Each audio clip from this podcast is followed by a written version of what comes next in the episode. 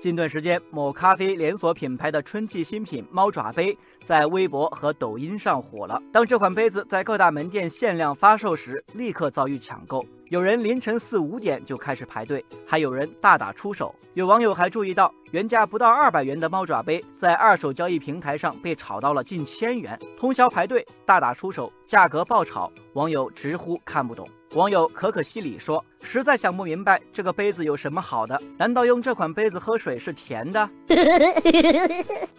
网友咖啡西施是这家店的一位老顾客。他说，以前买杯子也碰到过价格被炒起来的情况，但原价一二百的杯子，顶多也就炒到三四百。这次确实出乎他的意料。网友卡布奇诺经历了抢杯场面，他说价格被炒高是黄牛在作怪，他希望大家自觉抵制黄牛高价倒卖，让黄牛都砸在手里才好。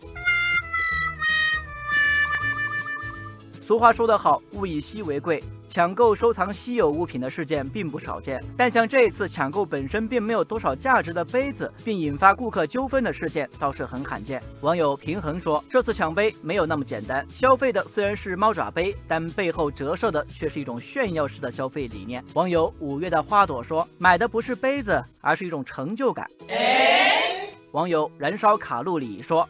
一个杯子的华丽变身已经背离了消费初衷。消费本身是一种理性行为，但是把一个价值不到二百元的杯子炒到一千元，甚至为此而大打出手，显然已经是非理性了。这种消费行为显示了一种浮躁和功利。